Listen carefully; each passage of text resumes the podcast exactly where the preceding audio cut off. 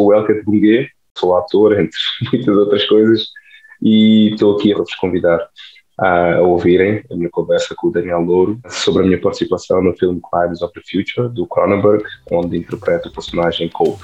Escutem.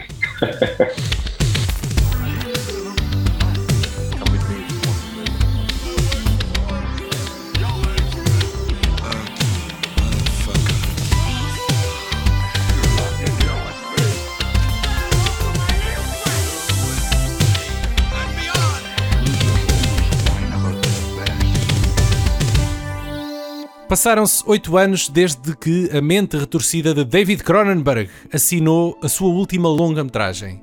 E 22 anos desde que nos presenteou com a sua última visão de horror corporal, que de resto é assinatura desde que começou a meter-nos medo das nossas próprias entranhas nos longínquos anos 70 e 80.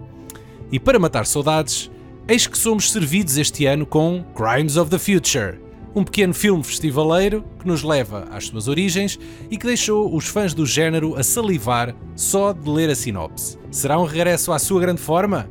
Temos aqui argumentos a favor e contra, pois o residente Paulo Fajardo largou a bomba no Letterboxd, chamando de experiência atroz, contradizendo o bem regressado Tiago Laranjo, lhe deu 4 estrelas em 5. Poça! Ah. Let them fight! Poça! 4 Entre estrelas em rounds, 5. entre rounds convido-vos a ouvir o luso-guineense Welket Bungue, ator convidado, escolhido por Cronenberg para um pequeno mas decisivo papel no filme eh, e que vamos conhecer e conversar entretanto. E agora aqui, olá Tiago, Olá, Laranjo amigos. e olá Paulo. É tão bom vê-los outra Olá! vez. É? Mas que Aposto bom. não estavam à espera de uma coisa tão calorosa e, É verdade, é verdade. vinda do coração. E se bem que eu estimo opiniões diferentes, epá, fico de veras, para fa- a falta de um melhor termo, embasbacado com as tuas quatro estrelas em relação a este filme do Ora, Cronenberg. e eu fico ah, perplexo com a tua. Foi Estrela quê? e meia, Estrela, estrela e oh, meia. meu Deus. Estrela e meia que vai passar a ser duas estrelas. Que eu Ah, o que é revi, revi hoje o filme. Revi hoje o Ah, filme. de onde é que veio essa meia estrela, só por curiosidade? Ah, eu sei de onde é que vem. De onde? Não sei. Eu, Ah. eu fiz um Não, é- upgrade. essa, essa já, já tinha dado uma estrela inteira na- no seu Eu fiz um, up- fiz um upgrade à, à, à qualidade da imagem em que visionei desta vez. Temos que aqui dizer que o Paulo ah, apressou-se ah, a sacar uma versão daquelas manhosas É verdade, é verdade. só para E- poder dizer aos outros: Eu já vi! Não, eu não, já não, não, não, não, vi! Mas eu estava, estava de cama, isolado, a penitenciar a minha Covid-19 e já tinha visto tudo o que havia para ver. Ah, sim! Eis- sim, eis- sim. Claro, não havia tudo- mais nada para ver. Não, tudo o que havia para ver do meu interesse. Até que cai ali um Crimes of the Future e eu, deixa-me cá ver o que é que se Cai passa ali aqui. Onde, Paulo? Diz-me lá. No sítio onde eu estava à procura. Sim. E então, Que bora, conveniente. bora lá ver isto. Epá, e foi a, primeira, foi a primeira vez que eu vi um filme eh, manhoso. Ponto. Ah, Não por o filme ser manhoso, se, é que- se bem que o é. Eh, mas, Era mas um ainda era, screener, não é? era um screener ainda mais Mas- manhoso. Mas eu, eu pensava que isso já nem se fazia. Ainda há malta que se. É verdade, grava, ainda se dá esse trabalho. pá, eu aposto nas salas de cinema. que foi o próprio Cronenberg. Sim, é pá, já que ninguém foi ver isto ao cinema, olha que se lixe. Eu acho que o Cronenberg nem sabe, nem sabe operar uma câmara de filmar, quanto mais. Ei, ei, Ei, que caralho, Meu Deus. já vai? Mas tu, vai? tu disseste isto ao ator que, olha, bem, o meu colega, ah, ele, Não, ele, Não, mas ele eu disse, citou- eu disse infelizmente, que, eu eu disse que estava ia no- haver opiniões divergentes neste episódio. Eu estava no, no incêndio e não pude gravar uh, com, com o Hellcat, com grande pena minha. Podias estar no incêndio como o outro e dizias que tinhas que abandonar às 5 porque tinhas uma consulta. Exato. Não é? Às 5 da manhã, da manhã. Sim. ou podia estar no incêndio, no, no incêndio a gravar Nu. com. Podia estar no incêndio nu, Sim, também. porque as, as as roupas tinham ardido. as fagulhas deve, deve doer tanto. É verdade. Pronto, ok. Tenho Adiante. essa imagem agora muito presente. Deixa-me só.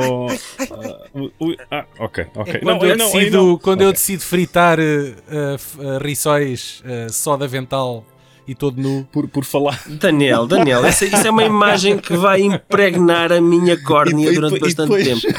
E depois do nada, De nada, percebes de que nada. já estás a fritar uh, um, um croquete, mas depois não é o croquete. E, enfim, não. Não, é que um gajo, imagina, lá. eu todo avental, todo nu. Um gajo tem que se virar para Não, fazer não quero qualquer imaginar, coisa, man, não quero imaginar isso. Mas já estamos a falar em, em mutilações corporais, não é? Estamos É, a falar é, de horror é. corporal. E por acaso, por por acaso, acaso- achei engraçado, tu, tu referis na tua intro, Daniel, eh, quando referes que 22, depois, 22 anos depois o Cronenberg volta eh, a mostrar Eu- um pouco de body contei- horror, e eu pensei, mas ele, ele meteu uma selfie dele todo nu em algum lado? Eu contei a partir do Existence, que eu acho que ele nunca mais Sim, fez sim, nada sim, do género. sim. E contaste muito bem. E então, sem precisar data exata, Crimes do Futuro leva-nos a um futuro não muito distante, onde a humanidade vive um período de transição evolutiva, onde a dor é o privilégio de apenas alguns e novos órgãos crescem esporadicamente como cancros e colocam em causa a definição do que é ser humano. Acompanhamos então dois artistas performativos, o Soul e a Caprice, que dão espetáculos ao vivo onde removem os novos órgãos que Soul incorpora. Mas Saul esconde outros segredos. Dotrice é o líder de um movimento underground que pretende a aceitação social dos novos humanos e é também o pai de uma criança que seria o próximo passo evolutivo da humanidade. Temos também um departamento marginal de registros de novos órgãos, que tem um aspecto assim de espelunca, muito pouco credível. E tudo isto está muito mal embrulhado no último body horror do David Cronenberg. Esta é a minha opinião.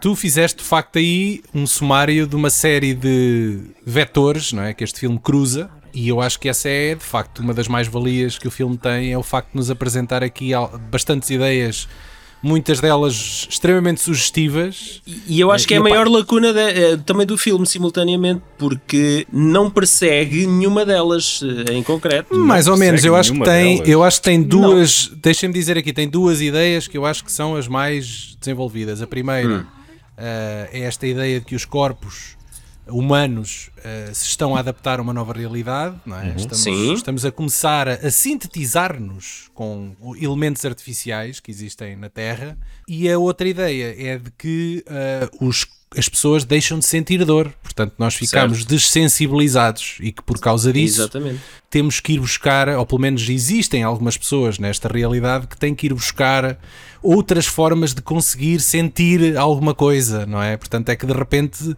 descobrem que eh, mutilando, abrindo os corpos e mexendo nas entranhas, descobrem sensações novas, quase sexuais. Opá, e eu acho que são todas ideias provocantes. Esta última, por exemplo, epá, já existe no mundo real, não é? O facto de haver pessoas que gostam de umas boas palmadinhas no- no rabo durante Ah, claro, o ato sexual, ou o BDSM e o bondage, as pessoas que gostam, que gostam de sentir dor, dor e prazer, Certo, são, isto são é- duas ideias que, apesar de opostas, podem se cruzar e existem. Não só, não, não só isso, e até a própria, quando pensas em tatuagens e aqueles al- alargadores e, e- e toda a mudança do corpo eh, que tu vês hoje em dia eh, como expressão, arte, como arte, como é? arte Sim. hum, também está muito presente aqui e, e se- também se fores para um campo mais literal que o próprio Cronenberg disse que se relacionava que é o facto de cada artista se abrir, se expor e, Literalmente. e- e- neste caso literalmente uh, quando faz a sua arte e o Cronenberg é dos poucos uh, realizadores que eu conheço que, que eu, não pessoalmente uh, mas Eu já que- estive com ele pessoalmente. Bem, eu também já lhe fiz uma pergunta assim muito. Sim, quando ele. Não sei, quando é, qual é que é a tua história? Foi no Motel X já há 3 ou 4 anos. no esteve X? cá- Ou foi no. Sim, não, sim, não foi no Fest. Ai, é capaz. Sim, tens razão. E eu já, eu já Fest. estive, Foi eu já Fest, estive a concurso diretamente com, contra ele num festival. Boa! Eh, eh, Mas nunca, mais tu ouviu, ou nunca, mais, nunca mais tu ouviu falar de mim, pois não. Portanto, Pois, é isso. Com que filme é que estavas Opa, a concurso já agora? E qual não- era o dele? Não me lembro. O dele, o meu, não me lembro, vê lá tu. E, Não me lembro um já, a artista. sério. Houve, o Cronenberg se calhar lembra O dele- o dele tu era- és é tão presunçoso que O não dele era o... Não me lembro, não, juro que não. É verdade. O dele era o camera, que é só um, é um único take de uma câmara que se aproxima. Olha, é Mas é aquele uma ga- curta, é uma É uma curta. curta. É uma curta, tem dois minutos. Tem dois minutos. Por acaso eu não sei se ele ganhou. E, e também já não sei em que festival é que foi, muito honestamente, que É de já 2000, foi. é de já 2000 foi- esta sim, curta. já foi há sonhaste 20, isto? tempo. Já foi há 20, portanto, olha, provavelmente deve ter sido o outono a minha primeira curta.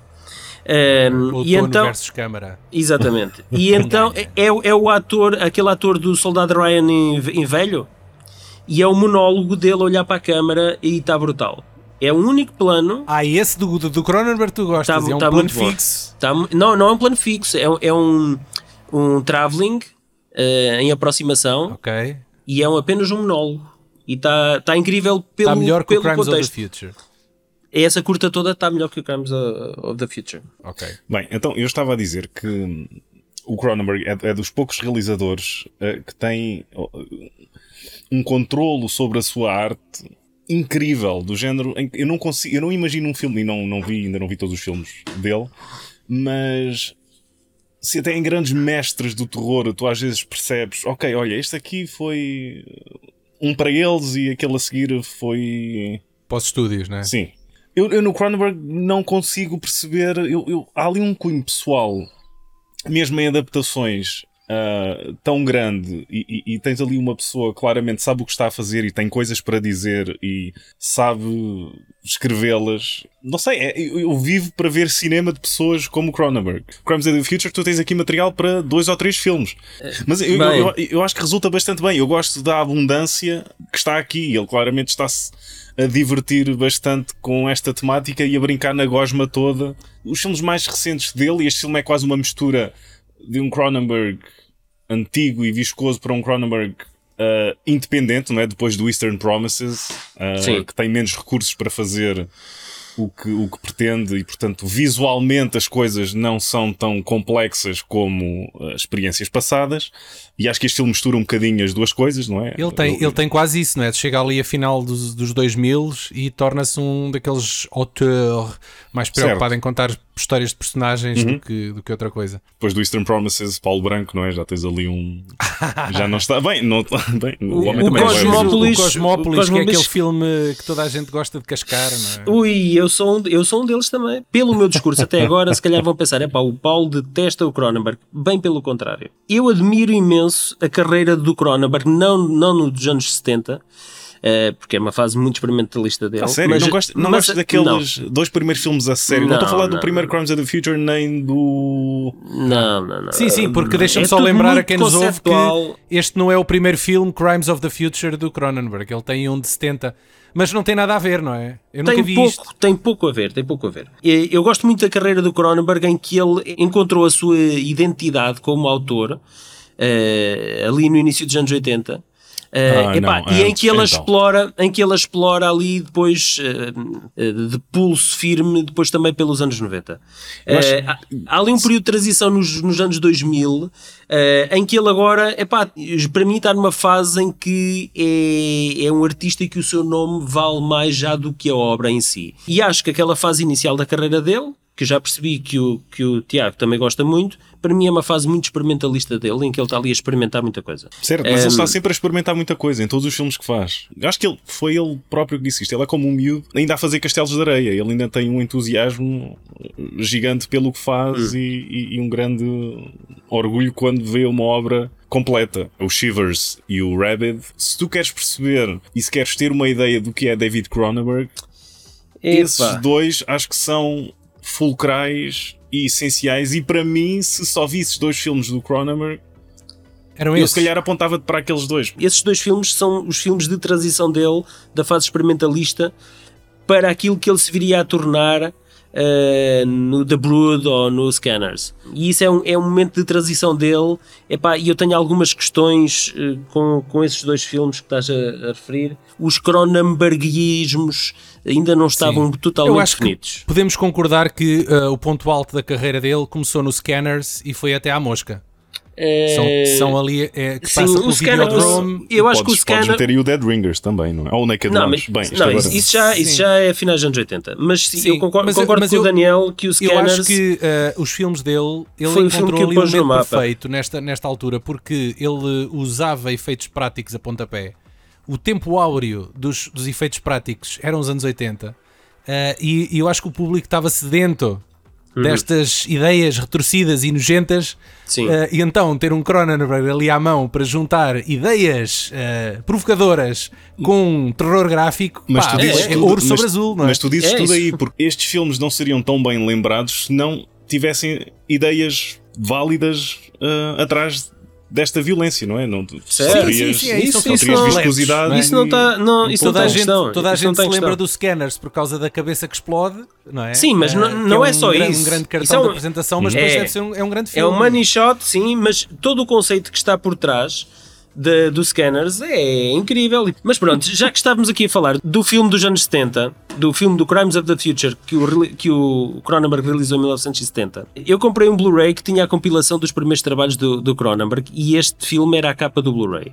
Eh, é um filme curto, tem pouco mais de uma hora e tem poucas semelhanças com, com este mais recente Crimes of the Future. Eh, opa, é basicamente uma história sobre um produto cosmético que mata eh, a maioria das mulheres.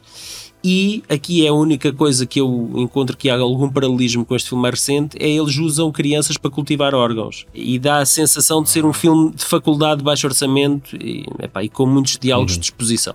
Este, é- Pronto, este mas é- este é filme meu também tem muitos diálogos. ah, Exposição, Muitos, sim, sim, muitos, sim. muitos, Era aí, muitos, eu, eu, muitos, eu- um dos, um de, uma das críticas que eu faço ao Crimes of the Future de 2022, ou seja, o filme que nos traz É. cá, é precisamente É, essa. É, hum, é, é o que ritmo- ficas, ficas a imaginar como é que será aquele mundo onde eles Certo. estão, porque o filme é muito claustrofóbico e claustrofóbico num mau sentido, porque aquilo parece que se passa tudo ali dentro de dois ou três armazéns. Verdade, Eles saem verdade. pouco. Acho que a fotografia e o, um, o set design é muito convencional e banal. É, Ah, tu não, não tens, concordo, não tens uma acho- cidade, tu, tu- o único, único plano isso, aberto, sim. o plano, mais, o plano mais alargado que existe no filme todo é o, é o plano com que o filme abre na praia. Sim, em que vês sim, lá o barco lá afundar, não é. é? É o plano mais alargado que tu tens do filme todo. E, e de depois- dia, e de sim. dia, não é? Agora, admito que o filme tem ideias visuais muito interessantes, seja aquela performance do gajo com orelhas no corpo todo, Certo? seja aquela maquinaria toda onde o, o Viggo Mortensen, o personagem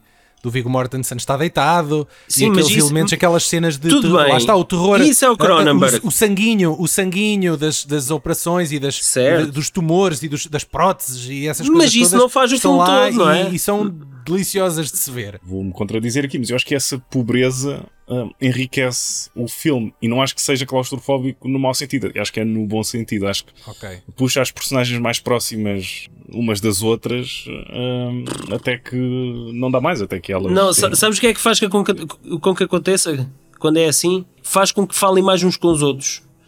E Lá está, mas eu não me importo ouvir, do ritmo. eu não me importo ouvir quando tens um David Cronenberg, um David Cronenberg a escrever, mesmo que sejam ah, diálogos mais ah, maçudos, vá, eu não me Epá. importo porque é- é- se tens Mehmet Speak, tens uh, Sorkin eu não Speak, achei- ah, eu não achei o filme Cronenberg aborrecido. E- não, não, não não, oh, não, filme- não, não, não, não, o filme está de sempre Olha, este é filme sempre a está- é está sempre a servir qualquer é, coisa, Está sempre é a servir qualquer coisa. É uma roda viva de pratos.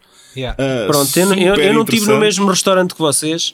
Ehm, Não, porque tu foste à este casa de filme banho a teve pensar que era a 35 sala que era milhões de dólares. Este filme teve 35 milhões de dólares de orçamento.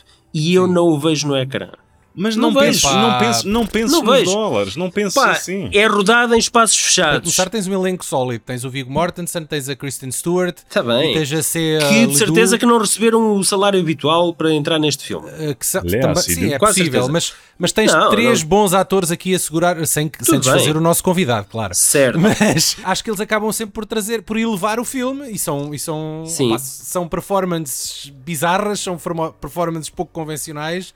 A personagem da Kristen Stewart, por exemplo, é uma, é uma gaja assim super É uma nervosa tragédia, é uma tragédia. Uma tragédia, ela rouba, ela É rouba o filme a toda a gente. Ai, rouba! Ela é fantástica, ela está fantástica no filme. Ela é o filme, toda. Eu toda acho que nem toda a querer- esquisitez do filme, toda a esquisitez do filme. Ou seja, para já tens de admirar, um filme começa com o miúdo a comer um caixote do lixo de plástico. Eu acho que o filme começa muito bem. Epá, com uma cena poderosíssima. Uma mãe que asfixia o filho até à morte, porque aos seus olhos ele é uma aberração da natureza, mas ao mesmo tempo ele representa o próximo passo na evolução humana. Epá, o filme lança aqui uma questão pertinente e atual, em que nós estamos a alterar o, o mundo à nossa volta e, por sua vez, o mundo também nos vai alterar. Uhum, os, é os oceanos, os oceanos estão cheios de plástico, os peixes comem plástico e nós comemos os peixes. E não é? já, não é? Faz-nos Já, lembrar já. aqueles artigos científicos de alguns micro-organismos que se estão a era- adaptar. e a Eu esse senti-me em casa, eu senti-me em casa nesses primeiros 5 minutos. Ok, eu estou a ver um filme do Cronenberg. Pá, 5 minutos depois do filme começar, o filme começa a enverdar por um limbo filosófico sobre a natureza humana, um subplot de investigação criminal que se torna num pastel, completamente pastelento e arrasta-nos por uma tortuosa viagem que dura quase duas horas sem respostas à vista. Percebes? É, Mas- pá, mas- isso mas não, isso não é verdade. ter isso não é resposta. E são tudo ideias que parecem ficção científica, mas todas elas muito próximas da nossa Certo, realidade, não é? Coisas que eu gostei neste filme. Gostei da cena inicial do miúdo come plástico, não é? Sim, já Gostei. disseste. A cena do gajo cheio de orelhas a dançar acho que está muito fixe. Sim, pronto, é uma ideia assim, sim. E a nude scene da Leia Seydoux. Pronto. Para mim este filme resumiu-se a isto. Obviamente que ele lança ali umas ideias pá, que são, são fascinantes, mas eu acho que ele não as concretiza. Este é o meu problema com o filme. Ele não concretiza aquelas eh, ideias pertinentes que ele lança no início do filme. É pá, não concretiza essa ideia Coisas- do plástico, sem ser spoiler, essa ideia do plástico tem uma concretização num Epá, personagem deste tem, filme, caramba. Tem, tem, mas eu acho que o Viggo Mortensen e a Lea Seydoux epá, tentam ser a espinha dorsal desta história que eu acho que é, para mim é desconexa. Pá, não, é, não é fácil aqui encontrar um fio narrativo desta, nesta história. As personagens do Scott Speedman e da Kristen Stewart são risíveis. Eh, Ele, ele, sem que tenha qualquer fala, aparece umas 5 vezes a comer aquelas barras de chocolate roxas, epá, em que só falta ele esfregá-los na câmara para que o público entenda que aquilo terá uma relação no plot. Vocês não é, hão de ver, ele come de maneira estranha, sempre a evidenciar que está a comer uma porcaria de um chocolate. Ok, já entendemos. Claro, então aquilo Eu saber segunda bem. vez já entendi, já entendi, caralho. Ela tem uma interpretação apagada e quase caricatural. Pá, de uma funcionária não Apagada? pública. Completamente. Ela está mais E- acesa do que eu há E os diálogos, os diálogos, os diálogos são atrozes. Epá, aqueles diálogos pá, são uma coisa medonha. Mas tem de ter aquela Medonha. conotação, tem de ter aquele ritmo, Não. tem de ter a- Não. aquele je ne sais quoi da Olha, Kristen Stewart. Sim, sim. Se funcionou para ti, propositado para, se para, funcionou para ti, tudo bem. Se funcionou para ti, tudo bem. Epá, comigo não funcionou em nada, não, não. A cena da cama e das cadeiras digestivas desconchavadas, epá, é, é para mim, eu saio logo daquele mundo. Quando vejo aquela cadeira e o gajo a tentar comer e a cadeira a a andar ali a A mexer. abanar. Ah, isso é Opa, mas, fantástico. sim, sim. Isso é É bom. ridículo, ridículo. É Epá, ridículo. então, então espera Eu lá, deixa-me aquilo- perguntar-te. Então o Existence para ti também é ridículo? Não, não. Atenção, Não? eu acho que este filme, este filme tem um registro muito semelhante ao Existence, Tem. mas sem a mesma profundidade narrativa ou de personagens Eu ou de este- gadgets funcionais. Eu acho que este Quando, filme olha- é, é um cruzamento entre o Existence e o Crash. É, do Cronenberg. concordo contigo. Faz-me concordo lembrar o contigo. Crash numa série de, de ideias. Concordo contigo, eu acho que o Crash funcionou muito bem num, num- pá, numa determinada fórmula e acho que o Existence também funciona muito bem noutra determinada fórmula. Este aqui eu concordo contigo que há aqui uma junção e há aqui vários elementos que nos remetem para, para ambos os mundos, só que acho que aqui não funcionou. Eu gostei do Existence, não gostei logo no primeiro visionamento, para mim melhorou com visionamentos sucessivos. Que eu Então eu comecei já, a ver sei, eu já sei a qual é a solução para o Crimes of the Future. Ah, sim, sim, sim. Não, não. Este, não, não. É Crimes of- mais três ou não, quatro vezes. Não, não está nesse patamar. Não está nesse patamar. Infelizmente, para mim, não está. O comando eh, cirúrgico da Caprice, que parece um mini acordeon, é pa- para mim é um rip-off do GamePod, do Existence, em, Espera, mas é- em que tu é- é- tocas e mas aquilo um- é sensível ao toque, não é? Mas se alguém tem permissão para roubar David se Cronenberg, autoplagiar. será É, o próprio David Então, Cronenberg. então, e não há ideias novas, então? Não há ideias novas. Aqueles diálogos, opá, a cirurgia é o novo sexo e peço desculpa, não sou muito bom no velho sexo. Pá, Ah, isso é, tão. é- é- Bem, é ok. tão- é tão gratuito. consigo relacionar, mas. É tão gratuito. Opa, e depois tens aquela cena, tens aquela cena que eu acho que é, é, é outro rip-off, e eu acho que é mais rip-off do que o Existence foi do Vestinu, em que o Vestinu tens a máquina de escrever, que é tipo um besouro, não é? E que tem um cu, o buraco de um cu, precisa daquele pó amarelo e ele esfrega aquele pó amarelo à volta do, do buraco do cu da- Do esfíncter. do, do esfíncter do caravana, não é? Certo, Não é? certo. E então. Isso parece o nome de um Pokémon, Eu não é. sei se vocês se, se lembram, mas no Existence ela lambe a ponta do, do cabo Pois para é, encaixar ela faz ali na, na espinha, no buraco da espinha dorsal do outro, não é? Yeah. Do Jude Law. E aqui, tu aqui tens a cena que é o- aquele zíper no, no baixo ventre Certo, do Viggo certo, Mortensen certo, certo. Ah, pois em é, que ela ele vai mete um lamber as entranhas. Epá, eh, e isso soa-me a copycat, já, já são demasiados copycats, percebes? Demasiadas semelhanças. em é. que quando revisitas epá, a mesma fórmula tanta vez vai, vai ficando um bocadinho mais pálida cada vez que a revisitas. Epá, e foi isso, eu, eu encontrei esses elementos todos do Cronenberg, só que achei epá, que já não havia nada de novo aqui. Muito honestamente. De acordo com o próprio, ele não está a pensar em coisas passadas. Ele está a pensar no que está a fazer do momento. Ok, ele escreveu isto, olha, por volta do Existence, salvo erro, não é? Eu acho que o prime a primeira versão do argumento dele do Crimes of the Future é de 98, 99.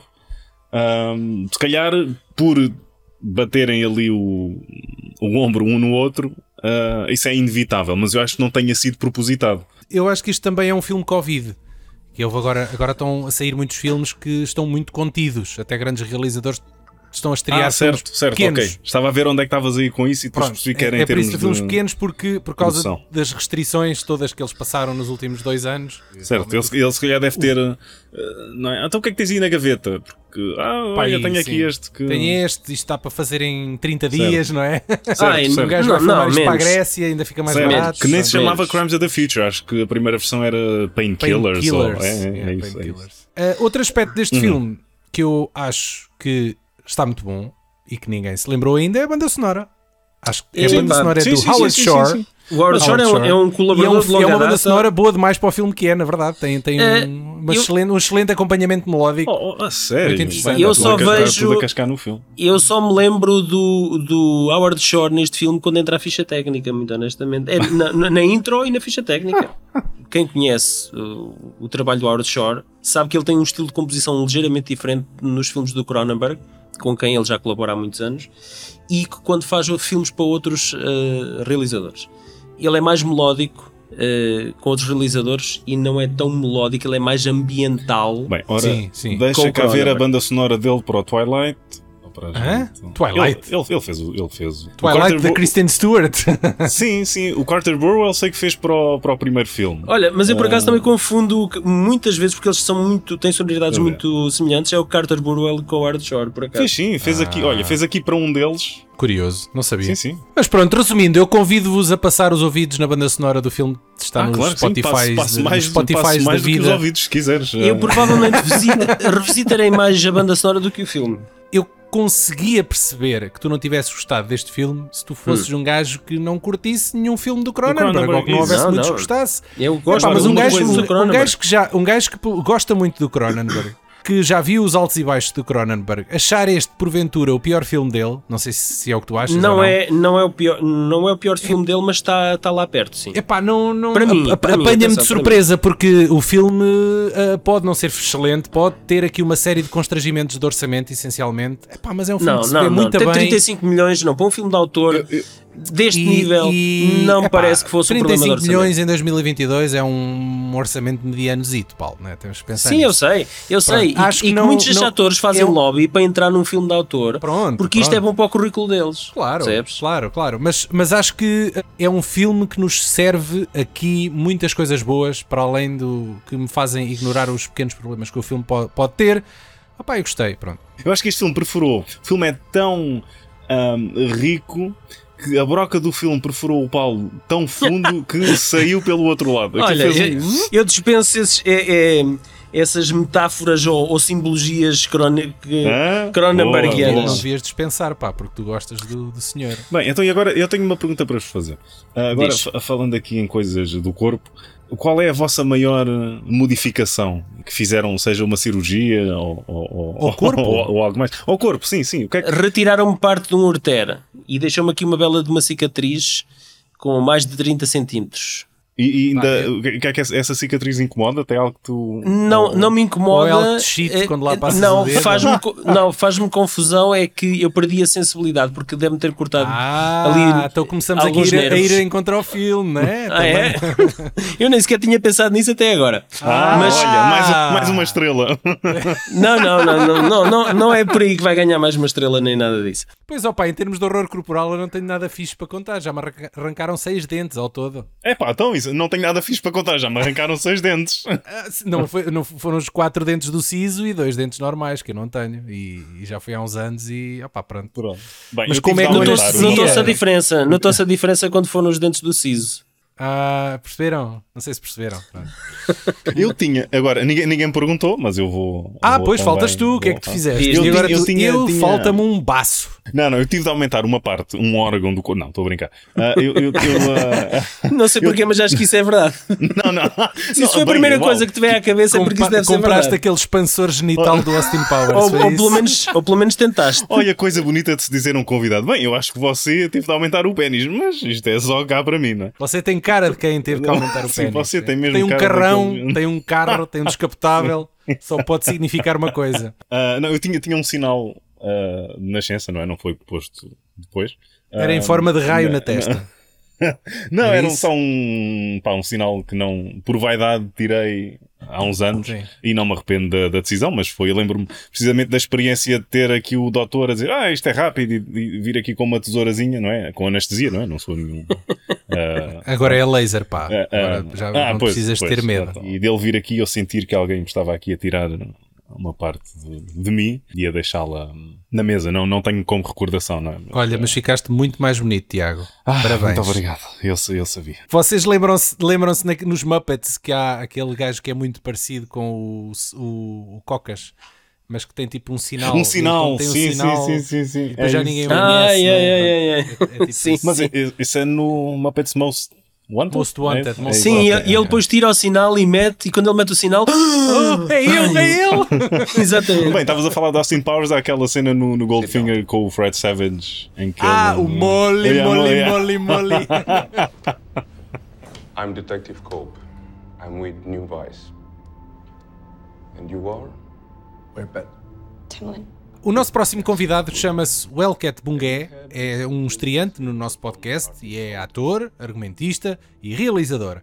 Uh, deu nas vistas numa série de festivais nacionais e internacionais, com várias curtas, com uma forte componente social, uh, e ganhou inclusive o prémio de melhor ator em Estocolmo com o filme Berlim Alexanderplatz. Foi graças a ele que caiu no radar de David Cronenberg, conseguindo aqui em Crimes of the Future o papel de Cope, um detetive que parece saber mais do que aquilo que mostra. Esta é também a primeira vez que o ator fala publicamente na sua participação do filme. hã? Exclusivo. 20 minutos à conversa com, com o Elcat e a seguir já voltamos a estes dois comparsas para dizerem, vamos ver, vocês- vamos ver se têm isso preparado. Eu pedi-vos para escolherem vossos- os vossos três filmes de Cronenberg preferidos. Surprise, surprise! I have a lump on my abdomen. You see it? Picasso? Duchamp? O Elcat, eh, primeiro posso tratar por tu.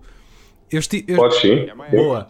Que eu estive a ver, tu és mais novo que eu, és de 88, posso tratar por tu por causa disso. Uh, well, Cat, antes de tudo, uh, já foste ao médico ver que caroço é esse? Epá, por acaso não me lembrei, mas pá, pelo menos não estou tão assustado quanto deveria ter ficado. hein? É que de início o caroço não era para ser aqui no abdômen, imagina tu, era para ser aqui no pescoço. No pescoço, mas aquilo era enorme. um tipo andar com aquilo de um lado para o outro e não estar minimamente preocupado é Oh. estranho. Ouve lá, eu fiquei, eh, quando lá cheguei, me disseram essa, ah não, vamos experimentar aqui e ali. Eh, sim, aqui, não é? Ah, pois de início nós tínhamos pensado colocar aqui assim, perto da zona do pescoço, que era para ser ainda um pouco mais estranho, Uhum. Eh, mas acho que eles acharam que era too much. Pá, nem, nem me lembrei de ir ver do caroço, mas já, está tá normal. Está tá Já normal. voltou. Já, já voltou assim.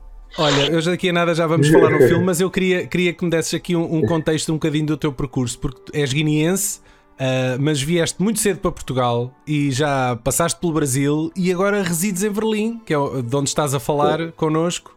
Uh, na Alemanha. Portanto, tu és um cidadão no mundo, na verdade é isso. É, é ando a circular já há algum tempo, né? desde quando fui para, para Portugal, em 91, na verdade. Uhum. uh, mas comecei a fazer teatro, vê lá tu, em Beja, né? em 2005, Sim. porque vivia, vivia lá no internato, foi lá que eu comecei a fazer teatro. Um, e realmente esta coisa de andar a, pronto, a migração né, permanente, de alguma maneira, uh, favorece bastante o meu trabalho e, e, e, tem enriquecido bastante o meu repertório de atuação, uhum. né? Mas devo dizer já que tenho saudades de voltar a Portugal, sobretudo para trabalhar, para fazer projetos, né? Assim, de uma envergadura bastante já é, mais exigente do ponto de vista da, da minha atuação. Um, e pronto, espero que isso aconteça para breve. Né? Enquanto isso, estou aqui, estou aqui a aprender alemão, amigo, outra vez. não é uma língua fácil. Não é uma língua não é. fácil. É. Ponho-me aí a ler livros do Tintim e, ah, a ver se em, em alemão, estás a ver? Alguma vez viste aquela série que se tornou ultra conhecida, o Dark? Aquela série alemã é que está na Netflix? Não? Hoje, só vi no início, eu vi os primeiros episódios e depois não consegui acompanhar, porque eu não sou grande aficionado de séries. Acho que hum, exige muito tempo. Consomem muito tempo, é verdade. Um, consomem-nos bastante tempo, exige muita atenção, e, então por isso é que eu pá, fico pelo cinema. é... e, já, e, já, e, já, é muita ah. fruta. Hein? Especialmente, é especialmente porque olhando aqui para, o teu, para a tua cinebiografia, tu tens já um trabalho muito sólido, não é? como argumentista, como realizador e como ator. Uh, és sim, sim. um multifacetado, um homem renascentista quase. Afro-renascentista, é verdade. Sim. Ao longo do, dos, dos, anos, com as viagens, né? E com, com esta sede de conhecimento e também vontade de expressão, né? Encontrei no cinema essa, esse lugar de, uh, como que eu vou dizer, de liberdade, de dar vazamento, de escoar, né? Uh, e portanto, a minha filmografia é, consiste sobretudo em filmes de documentário experimental, né? uhum. isto é, uh, epá, digamos, imagens captadas randomly, né? aleatoriamente, nos diversos lugares por onde circulo, e depois são ficcionalizados uh, na ilha de edição. Né? Uhum. Há muito do meu cinema é feito dessa maneira, e pronto, depois tens aí ficções uh, que ficções que eu trato como cinema de evidência técnica, né? que é o cinema mais comercial e que se defende em todos os aspectos técnicos para que possa ser também mais, mais vendável, se assim quiser. Uhum. Há filmes de ensaio também, há alguns experimentos um pouco mais arrojados, né? como é o caso do filme Eu Não Sou Pilatos, né? um mobile film. E é mobile porquê? porque é, é um filme que é feito com um, a interseção de dois vídeos viralizantes na internet. Um, e pronto, algumas coisas são, uhum. são mais fáceis de perceber do que outras. O cinema também é uma coisa que exige, Sim. como é que eu vou dizer, é uma interlocução, né? este diálogo entre quem, quem o faz e que tem a preocupação e o interesse em querer entendê-lo melhor. Desse trabalho todo que tu tens, há aqui uma série de temas que me parecem uh, relativamente comuns, como seja o colonialismo, a imigração, por exemplo, e foi precisamente uhum. num filme, num filme desses uh, que eu te descobri, que foi no Berlim Alexanderplatz, neste caso és o ah. protagonista, uh, e que descobri este filme em plena pandemia graças ao Kino, que é a mostra de cinema ah, de expressão é. alemã que esteve em exibição no Filmin e as pessoas estavam todas enfiadas em casa e eu andava ali a ver o que é que, é que eu tinha para ver e resolvi dar uma oportunidade a este filme. Eu não te conhecia. Epá, e a tua personagem é incrível. É um filme longo, mas é um filme muito intenso. E, e tu carregas o filme às costas. Fazes de um imigrante em Berlim, não é? Que se tenta virar sozinho no mundo do trabalho precário e da exploração. Epá, continua a estar uhum. dentro do mesmo tema, mas foi este filme que te pôs no mapa, ou não? Mundialmente falando, sim que eu já tinha trabalhado em dois filmes grandes brasileiros, né? que inclusive foi com esses filmes que eu vim uh, para o Festival de Berlim a primeira vez, que é Joaquim, do Marcelo Gomes. Uhum. Eu participei do filme Cartas da Guerra, do Ivo Ferreira, que esteve Sim. aqui em 2016, né? na Berlinale. Um, e portanto eu venho à Berlinale em 2017 com esse filme brasileiro. Um, e esse filme foi bastante importante, porque foi a primeira vez que pude ir a um festival um, de renome, como é o Festival de Berlim, E, curiosamente, dois anos depois, ou um ano depois, sensivelmente, uh, eu venho a Berlim fazer um filme porque a produção do Berlin Alexanderplatz, que andava à procura deste ator para interpretar o Francis, andava, pronto, encontrou-me nesse festival, nessa vinda a Berlim em 2017, estás a ver? Uh, mas, em termos de repercussão mediática e de reconhecimento pronto, do, da, da, minha da minha tacitura uh, enquanto ator uh, é o Berlin Alexandra Platz que pela primeira vez consegue mostrar ou permitir mostrar né, as minhas valências e qualidades. é uma ator. carta de apresentação incrível, não é? é? Mas também como cidadão do mundo, né? Porque esse personagem, isto só, eu acredito que só consegui interpretar daquela maneira porque tenho viajado muito e tenho de alguma maneira acumulado essa experiência que é transversal ao Francis, né? Mas depois como o script é muito exigente, o Burhan Kurban, o realizador, é, é um cineasta cinéfilo mesmo, né? Formado e os filmes dele são filmes de atores e atrizes é, portanto, este aqui, ele sabia que se não fosse um ator, um, haveria determinadas direções que ele teria que dar e um, um leigo não, não conseguiria uhum. aguentar com isso. Já tinhas essa portanto, carga, não é? Já vinhas com, com essa carga é, em cima e isso é, segundo é o olhar dele, sim. É, é, é, segundo, segundo a perspectiva do diretor, eu já trazia essas coisas. Well, Cat, Crimes of the Future, fala-me como é que este filme te apareceu pela frente. Olha, uh, veio no encalço do Berlin Alexanderplatz. Eu já suspeitava o, isso, mas força aí, sim, explica. O, o, o Cronenberg ele tem um amigo distribuidor francês uh, que, sabendo que, ele, que o Cronenberg ainda não tinha definido um ator para o personagem Cope, né, uhum. detetive, então mostra-lhe o Alexander Platz e diz: pá, acho que este aqui vai ser o teu ator. Ele viu é este. e diz: pá, é este gajo.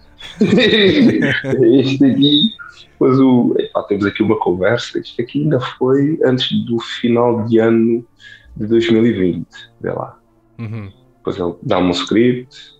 O que é que, tu, o que, é que te e... pareceu logo? Porque epá, é um filme Cronenberg, não é? Imagino que já tivesses visto outros filmes dele ou não, não sei, mas aquilo é logo Cronenberg. É, sim, sim. É assim, eu, nós tivemos a reunião e não sabia que ia fazer personagem. Né? Disseram, leia lá o texto e veja lá se gosta pronto, gostei e tal, e depois disseram, olha, o personagem Cope, o que é que achas? Ah, acho interessante.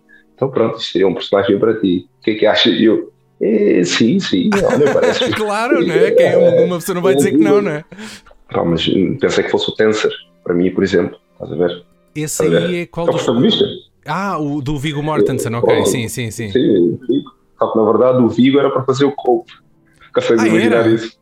Ah, era? era, era. Incrível. E agora numa entrevista sobre isso numa entrevista que eu li. Uh, mas pronto, se ele fizesse o Cope, teriam encontrado outra pessoa para fazer o Tensor. Mas eu acho, eu acho que deram muito pouco que fazer ao teu personagem, pá, porque ele, ele eu entendo o Cope como sendo o público. Uh, uh, somos nós, o espectador, porque ele está ali confuso e baralhado em relação a, a, tudo aquilo e está a tentar perceber o que é que se passa. O que eu tentei trabalhar foi um certo cinismo né? Uh, nesse tipo. E portanto, okay. Para mim foi muito claro que, era, que se tratava-se do Big Brother, né? Isto é o, porque ele faz parte de, uma, de, uma, de um corpo omnipresente, né? Tanto que o filme depois vai revelando isto, né? Uhum. Que há outras pessoas, né? Parece que fazem parte desta, desta conspiração e deste, deste, desta organização antimutacional, né? O meu trabalho de ator foi muito para trabalhar um, um indivíduo cínico, uh, que tivesse um tipo de temperamento bastante imprevisível, quer dizer, uh, deve ser das poucas personagens que se ri ali, né? Sim. e, e, pronto, naturalmente o facto de não ser americano, um, ou seja, não ser americano nativo e não falar o inglês com, com o sotaque americano, até porque uhum. isso não foi pedido no cartoon, isso também determinou muito a minha prosódia, né? E, portanto, o personagem acabou por ser feito assim, um tanto jovial, aparentemente confiável, né? quer dizer, se tinha que lidar de perto com, com, com, com o Tensor, pá, não, não podia ser um tipo rude um, e também não me queria sobrepor ao, ao, ao Vigo e, uhum. por outro lado, ter um personagem aparentemente mais, mais passivo, mas que, no entanto, é justamente o cabeça de uma organização okay. que tem a ele como infiltrado e que estão, pronto, estão dispostos a, a, eliminar todos aqueles que tentem uh, partir para esta lógica evolucionista. Portanto, isto é conceito. O filme, pronto, acho que o personagem poderia aparecer mais. Não posso falar muito sobre isso. Um, fizeste, e, já portanto, que falas nisso, fizeste cenas que, que não aparecem, aparecem no filme? Não posso dizer. A sério? Não posso, não Pronto, posso, ok, não ok. isso. Pronto. Ok. Talvez sim, talvez não, ok. Mas, aí é tá. Nunca comentei o filme publicamente. Atenção. A sério? O que mais me impressionou foi a cápsula de filosofia existencialista que o filme, que o filme carrega. Hein? Uhum. Percebes? E depois distribui muito bem esse discurso por, por todos os personagens. Até o, né, os mais inesperados conseguem ter essa capacidade de nos questionar, né? Uhum. Pois a síntese do corpo, como esse, essa, esse, esse, esse material, como esse adobe, né? essa, essa coisa que se maleável, Uhum. eu acho incrível, porque dizer, o corpo é, é o que nós temos, né? Mesmo o nosso planeta é um corpo, um organismo, né? Hipercomplexo, né? E se calhar nós conseguimos apenas criar uma empatia verdadeira, ou pelo menos em primeira instância, se nós entendermos que este corpo ele evolui e dependendo da forma que nós vivemos essa evolução, ah, essa evolução pode ser obtrusiva ou mesmo pode ser hum, com- cancerígena, se assim quisermos. Né? Ok, sim. Sim, o cancro é uma manifestação do corpo. Nós normalmente associamos o cancro a uma doença e na verdade é apenas uma transformação corporal, não é Né. um monstro. E o filme coloca essas Exatamente. questões e muito bem. Uh, tens uma cena com a Kristen Stewart e com outro senhor que eu agora não me recordo o nome, mas essencialmente as tuas cenas com- são com o Viggo Mor- Mortensen e eu quero que me fales epá, como é que é o Viggo. Tornou-se uma estrela enorme depois do Senhor dos Anéis, mas é engraçado que ele tornou-se um, um ator fetiche do Cronenberg porque continuou a entrar em, em pequenos filmes do Cronenberg nos anos seguintes. Epá, fala-me fala nele e na experiência que tiveste com ele on set. Foi a pessoa com quem mais, mais, mais falei, naturalmente. Né? Uhum. Não só em cena, mas porque há, há um, um, um sentido de empatia natural entre os atores, hum, a meu ver, que sejam multiculturalizados. Uhum. Percebes? O Vigo fala cinco ou seis línguas, para começar. Diferentes, né? Um, e é viajado, né? Tem uma relação uh, com a Europa, no geral, mas com a América Latina também. E Uhum. com os países nórdicos da Europa, por exemplo. Isso molda também a sua personalidade e a sua maneira de entender quando está, por exemplo, a atuar com um ator que não é uh, falante de inglês americano, né? Porque hum, ele também passou por isso, né? Ele, quando começou a fazer os filmes, os filmes hollywoodianos, né? Sim. ele às vezes, eh, pronto, a atuação dele ficava um pouco constrangida, um pouco, um pouco hum, enfraquecida por causa da questão da língua. Não é que isso tenha acontecido comigo, mas algumas repetições que tivemos que fazer lá foram por uma ou outra palavra que não era pronunciada, Uhum. com o americanismo. Pronto. Mas independentemente disso, houve sempre uma grande parceria na, na atuação, percebes? Ao atuar com ele, sentimos que estava a atuar com, com, com o Pipo, com o Filipe Duarte. Nada menos do que isso. Ok. Entendes? Com o nosso Filipe Duarte. Pá. E, pá, como é um homem inteligente também, ele percebe que nós estamos aqui a contar uma história que não, não, é, não é tanto uma questão de personagens, né? é uma questão de nós, enquanto seres humanos, né, estarmos a colocar um, a contar uma história em que hum, a metáfora por trás dela é sobretudo a ideia de que hum, nós, enquanto seres humanos, temos que nos libertar de todas as amarras políticas, sociais e, hum, e mecânicas que possam existir. E isso significa deixarmos que o nosso corpo evolua da maneira que tenha que evoluir, mas também, ao mesmo tempo, aceitarmos tal como nós somos, né? E, Uhum. portanto, eu acho que eh, quando se tem essa noção, as cenas ehm, são feitas com uma franqueza que não visa hierarquismos. Portanto, Ok. nesse sentido, foi bastante rico e válido trabalhar com ele. Isso fez também com que o, o, o Cronenberg tivesse que intervir poucas vezes, porque ele é um diretor que, que, que dirige muitos atores, né? Sim. Há um setting da cena, eh, os atores sabem, sabem as suas falas, e ele diz: proponham. Nós começamos a fazer a cena e depois vamos nos movendo e tudo mais. Se ele tiver que fazer alguma correção, eu pergunto: então, mas porquê, que- porquê que vai para ali? E tu, quando dizes, ele entende e tudo bem, mas tu dás uma razão explicativa do porquê que moves para ali, ele diz: ah, então, nesse sentido seria mais para ali, não é? Ou seria mais estar agachado, pé, pronto, essas coisas. E, portanto, Muito isso colaborativo, estou a ver, sim. É, é, é, é, muito- é um mestre. Quer dizer, Sim. ele é muito, como é que é, é muito silencioso e escuta bastante. Eu tive, O- eu, eu tive a oportunidade de o ouvir numa palestra aqui em Lisboa. Ele veio cá há uns anos. Ah, e parece-me um tipo super calmo. Parece uma pessoa cala-se para ouvir. É uma pessoa que se vulnerabiliza, expondo-se, ou seja, investindo-se a retratar estas temáticas tal como, tal como ele faz. né? Tu visitaste o set na rodagem de alguma daquelas cenas mais elaboradas, como por exemplo nas autópsias? Por acaso não, e tu não acreditas, eu filmei no início, tipo três dias, no início da rodagem, e Aham. depois nos dois últimos dias da rodagem. Ah, loucura. pá. Que pena. Tive que me aguentar e tal, durante um mês e meio, sim, sim. Mas estiveste Sim, lá, talvez. tá- aquilo foi na Grécia, não é? O ligo foi filmado na Na Grécia. Grécia, sim. Sim. Eu viajei para a Grécia durante cinco dias, no início, e filmei três, né? Ok. Depois fui-me embora, pá, e também estávamos ainda em tempos de Covid, os Pois, atores tinham que estar todos isolados, né? ainda mais essa. nos claro. green rooms, né?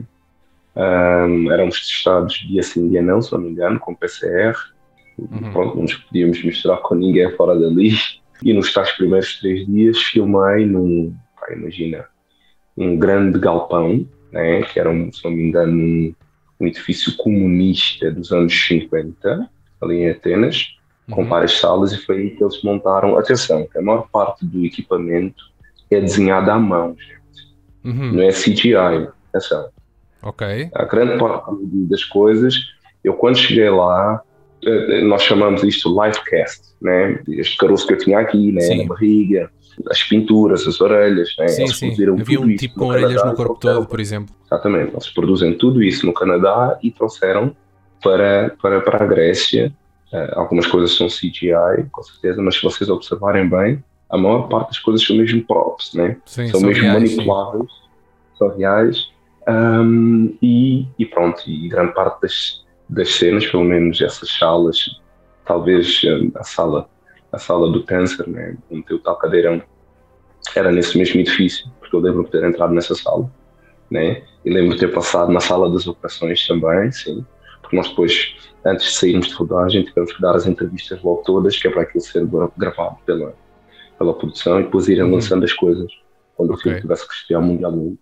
Lá está, eles tinham a intenção de criar um cenário visual que fosse retrofuturista, né? para tu não, não perceberes né? em Uhum. que período é que estamos. Sim, sim, é completamente Um, é distópico. É um, pode ser em qualquer é sítio, em qualquer altura. Né? E mesmo aquele catálogo onde nós vemos os órgãos removidos, aquilo é uma obra de arte. Né? Sim, Aquilo- não ficaste com nada para ti de, de recordação, Epá, só o filme. só o filme. Ok, só- ok. Só, só a participação no filme. Mas foi uma ótima experiência. Well, Cat, antes de, de- de terminarmos, eu queria te pedir que tu me falasses aqui nesta curta que escreveste e realizaste, o Mudança, que tem aqui uma curiosidade, não é? Que tem a Joacine Catar Moreira como, como atriz. Ah, isto é o primeiro trabalho dela como Sim, sim. atriz, não é? Acho que é, é sim. É o primeiro. Primeiro e único, trabalho quer dizer, até agora é o único. Ela, para esse trabalho, não é convidada como atriz, né? é convidada como uma mulher que, indo ao encontro do, do, do convite do, do teatro, teatro do Bairro Alto, que era trazer os trabalhadores essenciais. Estás a ver? Achei que ela fizesse um trabalho essencial. Um, e é nesse sentido que eu a convidei para, para fazer o filme, um, sabendo que o skill que ela tem como oradora nata, Uhum. né, é, muito, muito talentosa, seria uma grande mais-valia eh, para o filme e também por tudo que ela, por tudo que ela representa. Ok. percebes? É ficcionado, eh, é o que exatamente? Que eu não, eu não conheço, eu não É, conheço este, este, este não. filme. É um filme de dança, um filme de dança, Ok. né? que basicamente é dizer que se trata de, um, de, um- de uma performance ou de uma encenação que tem um movimento como partitura principal e como parte eh, de dois textos poéticos escritos pelo meu pai, temos então a componente de interpretação desse texto também. Né? Quando eu escrevo o roteiro, há duas perguntas que eu dirijo à Joacine. E ela, pronto, ela quando está em cena, ela sabe que há um momento em que ela tem que ativar a resposta a essas perguntas. Né? Portanto, nós temos um momento ou dois muito belos, né? em que ouvimos lá dizer um monólogo e que aquilo é tão bem dito que nós pensamos que está decorado, mas é ela falar pela primeira vez, naquele momento, quando na verdade nós sabemos que ela gagueja. Né? Sim. E não é uma coisa que nós tínhamos tentado esconder Sim. no filme. Mas foi bonito ver né, que ela estava num, num espaço eh, confortável, né, porque muitas vezes a gaguez surge por uma questão de nervosismo também. E ela não só conseguiu interpretar, como cenicamente evidenciar uma qualidade, quer dizer, eh, é uma pessoa que está habitada às câmaras também, né? E as situações de grande, de grande tensão, ela fez-lo muito, Naturalmente. muito, muito bem. É. Tu podes ver esse filme, quer dizer, tu, quem estiver a ouvir, vocês podem ver os meus filmes e saber mais a respeito daquilo que eu ando a fazer ah, no meu website, Que é o É. Elcatbungue. é. Exatamente, é isso mesmo. E. Inclusive tem uma mudança lá. tenho que ver isso, agora estou curioso, tenho que ir lá ver. Uh, e quem quiser saber mais sobre o Hellcat, uh, pode ainda procurar o teu recém-lançado livro, O Corpo Periférico, correto? Que está disponível, disponível na Amazon e em digital. é, é um complemento, não é um complemento essencial para entender os meus filmes, mas é um complemento de grande relevância, porque, claro, aborda em detalhe alguns filmes, não só porque escrevo sobre eles, mas porque também o filme eh, faz-se valer de algumas críticas que foram publicadas ao longo destes anos relativamente Uhum. àqueles filmes, né? Aí, por outro lado, eh, lembras-te no início da nossa conversa em que falávamos sobre o tipo de cinema que eu faço, que é na verdade um cinema que eu, ahm, que eu, que eu chamo de cinema de autorrepresentação. Portanto, isso está explicado, né? eu debruço sobre o que é esse cinema de autorrepresentação no livro. É isso mesmo. E é só o primeiro de vários livros, porque eu estou convencido que tu tens uma promissora carre- carreira pela frente. Pá, tens, tens estes dois filmes, o Crimes of the Future e o Berlin Alexanderplatz, foram os únicos que eu vi. Pá, e gostei, gostei muito de ver e vou acompanhar o teu percurso de certeza. O Elcat, muito obrigado por teres, por teres juntado aqui ao nosso podcast para conversar connosco. Epá, e muito boa sorte. Estamos juntos. Vai, grande abraço. Adeus, adeus. O primeiro filme do Cronenberg que eu rapidamente desliguei foi o Spider. E já não me lembro qual a razão. É um filme muito lento, eu lembro-me disso. Se calhar é foi uma por coisa. isso. Se calhar esse foi o primeiro desvio do Cronenberg. assim. Eu não, eu não Sim. vi, ainda não vi o M Butterfly. Quando era teen e andava a percorrer a, a filmografia do, do Cronenberg, a alugar os filmes dele, e quando cheguei ao M Butterfly, epá, tive uma surpresa negativa, no sentido em que, epá, isto, este, o twist é este. Fiquei desiludido no sentido em que estava à, à espera de sangue e tripas, não é? Que houvesse assim um... Então, mas o Porque problema ele era a tua expectativa. Ele, ele- sim, sim, sim. Ele estava a levar... Olha, eu estou aqui a ver o trailer e, e sentido. esperava tudo menos isso, Paulo. Portanto, Não, não, que não, foste ao mas- engano. Até não- o póster, meu, tem um pôr do sol e um casal a beijar-se. Não, oh Daniel, mas tu, uh, vens de uma corrente de filmes dele em que iam numa determinada onda e ele mudou, não radicalmente de onda, mas Sim, hum, tentou uma epá, coisa diferente e então. Tentou uma coisa diferente e que eu depois, mais tarde, revisitei e ok, eu percebi, percebi por onde é que ele estava a ir e o que é que ele estava a tentar fazer para não ficar colado também eh, a, um, a um estilo ou para não ficar rotulado. O Dead Ringers e o M Butterfly já são uma ramificação daquilo, daquilo que era hum, aquela gênese do, do Cronenberg. Isso para mim fez com que eu tivesse um olhar de- como um realizador mais versátil do que aquilo que eu tinha inicialmente. Eu achava um realizador de género e passei a olhar para ele como um realizador versátil. Muito bem. Olhem, pessoal, top 3 do Cronenberg. Eu fico de fora, aviso já, porque eu fui ver, eu fui ver o Let- Letterboxd e tinha tipo 20% dos filmes dele vistos. Começa o convidado, não é? Por ser o convidado. Fala-me lá. Bem, começa eu então pelo teu era- número 3. Por acaso pensava que era um top 5 e ia fazer um top 5 assim Podes fazer, aldrabado. podes Tira, fazer o teu tira os. Não, tira, porque depois vão-se repetir, de certeza. O Paulo vai dizer. Tá bem, então vou só dizer Oh, não, três não, e acabou. Os dois eh, são, são coisas que são. Todos os filmes já, já falámos aqui, não é nada de. Não vou tirar aqui naves da ok. Púcara, não é assim? Mas é o Rabbit e o Shivers eh, que meto num, num bom pacote. E, Qual? Espera lá, o, o, O Rabbit, e o e Shivers. Shivers. Mas quem é execo em terceiro lugar? Sim, sim. Conseguiste Em- meter 4 assim discretamente no top 3, ok. Em segundo, pela hum, audácia, o Crash, em segundo. Acho que deixou algumas mazelas em mim quando, quando o vi quando era. Eu Quando era de, deixa-me acrescentar aqui que é, é capaz, foi um filme que eu vi ainda demasiado novo para, ver um filme Crash o conceito. e a- a- a- aquele filme ficou comigo na altura. Eu acho que Começaste, começaste a espatifar a tua bicicleta contra, contra carros estacionados. Opa, não, porque eu, eu aquela ideia da curiosidade mórbida que toda a gente tem de quando há um acidente na estrada, toda a gente quer olhar Uhum, ah, e sabe que existe o, o forte potencial de, de se incomodar, Ficar mas chocado. queremos Sim, sim. olhar à mesma. É, um- é, é uma Eu- ideia eu- que, me, que, me que me perseguia na altura quando eu era miúdo e, e este filme de alguma forma explora esse- essa ideia. Ah, E o filme explora isso e, e vai muito mais além do que isso, não é? Mas. ah, e em primeiro, claro, o, o da Fly. O, O da Fly. mosca. Ok. Terá, lá terá de ser. Acho É que é um, um acho que é grande uma, filme, é um é grande filme, é uma obra. É sim, senhor. E lá está, é E- daqueles filmes que tu, em miúdo, tu vais ver, ei, a mosca, não sei o quê, isto está cheio de violência e tripas e não sei o quê, e depois tu, anos mais tarde, vês o filme e percebes que, eh, conscientemente ou não, há ali mais qualquer Tem coisa. camadas, e eu é? adoro, Sim, eu adoro eh, ver um filme outra vez e, Sim, e, é, descobrir e é a revelação, camadas. e é mais do que o Jurassic Park, é a revelação do Jeff Goldblum. Pá. Sim, sim, Ah, sim, sim. É- é Bem, mas quem, quem é conhece que Michael, mapa, quem conhece Michael Winner já tinha, não é? Já Ah, tinha, sim, já sim, tinha era o um lado violador, do- do era o violador número, número 17 de serviço. E nunca é demais lembrar que o Paulo tem um soft spot pelo Mosca 2, que não é do Muito. Cronenberg. que não é do Cronenberg. Eu Sim, também. sim, sim. ah, Mas eu gosto muito do Hum, Mosca 2. sim. Muito mesmo. Bom, Paulo, agora é a tua vez, vá, o teu top 3 de Cronenberg. Ah, o, o meu Faltas top tu, 3. faltas tu. Então é pá, eu, eu, sou, eu se calhar tenho uma apetência um bocadinho mais comercial do, do que o Tiago, pela carreira do, do Cronenberg. bem, meu E para o meu é da terceiro Fly, lugar, portanto, para o meu terceiro lugar é o Scanners, pá, que foi um, meu- um filme que me marcou na altura. Eh, Lembro-me precisamente da primeira vez que o vi e da capa da cassete eh, VHS e Que é um gajo assim a, a, a ser é, é, é, é o chupado. Sim é Oh, o espera aí, oh Daniel, é Não, mas todo Não, ele, é- todo ele é ele- literalmente, é o corpo todo. Exatamente, exatamente. O Michael Ironside que está na, na capa. Eh, por acaso, a única coisa que eu achei que não estava ao mesmo nível no filme era o ator principal. Eu achei que houve ali um, um erro de casting no ator principal do Scanners, mas hum, mesmo assim é um, beliscou um bocadinho ali o filme, mas, mas eh, contudo foi uma experiência incrível. Depois, a minha segunda, eh, o meu segundo filme favorito é o, é o Festino.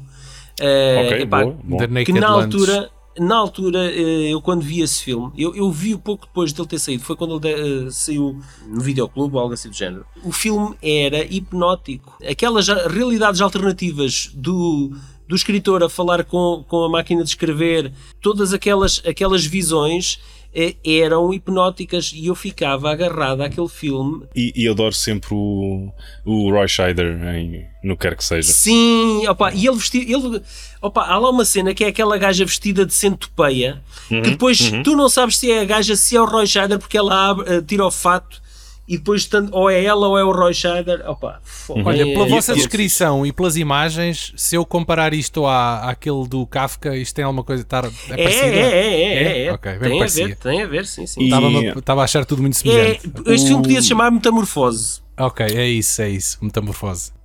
Ah, Pronto, falta, e isto falta o tudo, lugar. para culminar que no meu top 1 do Cronenberg Crimes é, of the Future. É, não, é, mesmo, é mesmo a mosca. Era uma surpresa. É Não, mosca. Estava a mentir. e então, e então, sim, tudo foi para, para este momento, o top 3. Tudo Olha, teria- tudo que eu disse era treta. uma rasteira, não, não Exatamente. pessoal. O filme eu é estive, altamente. durante 20 anos estive nesta cadeira de rodas a fingir-me de catatónico só para este momento. Yeah, Dumb and Dumber. Então agora estamos a falar do segundo Dumb and Dumber, é isso? É isso, Yeah. é isso. It was all for a gag. yep. Então vá. Pronto. Qual é que é, Paulo? Afinal, é esse? É mosca, é mosca. mosca. Ah, é mosca, não tinha Já ouvido. tinha dito. Sim, Não, pois é é, uma mosca. mosca é pequenina, não tinha percebido. Não, a mosca, a mosca foi um marco na, no cinema de horror. A Mosca foi um 86. filme que, a certa, a- num certo dia, passava na RTP2. Eu não conhecia o filme, parte alguma, nem tinha, nem estava no meu radar, também era um garoto. Mas o meu pai disse: pá, temos que ver este filme, tu vais gostar deste filme. Pá, e o Cota tinha O razão. teu pai sabia, o teu o pai meu pai sabia. sabia e tinha razão, acertou, nessa, acertou na.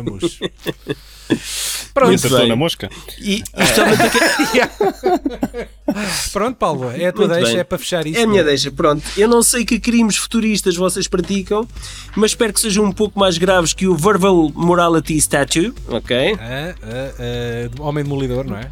Exatamente. Uf, E não se esqueçam de nos acompanhar nas redes sociais e nos principais agregadores de podcasts. Lavem bem as vossas nalgas do mandarim ou não, com as três conchinhas, and be well.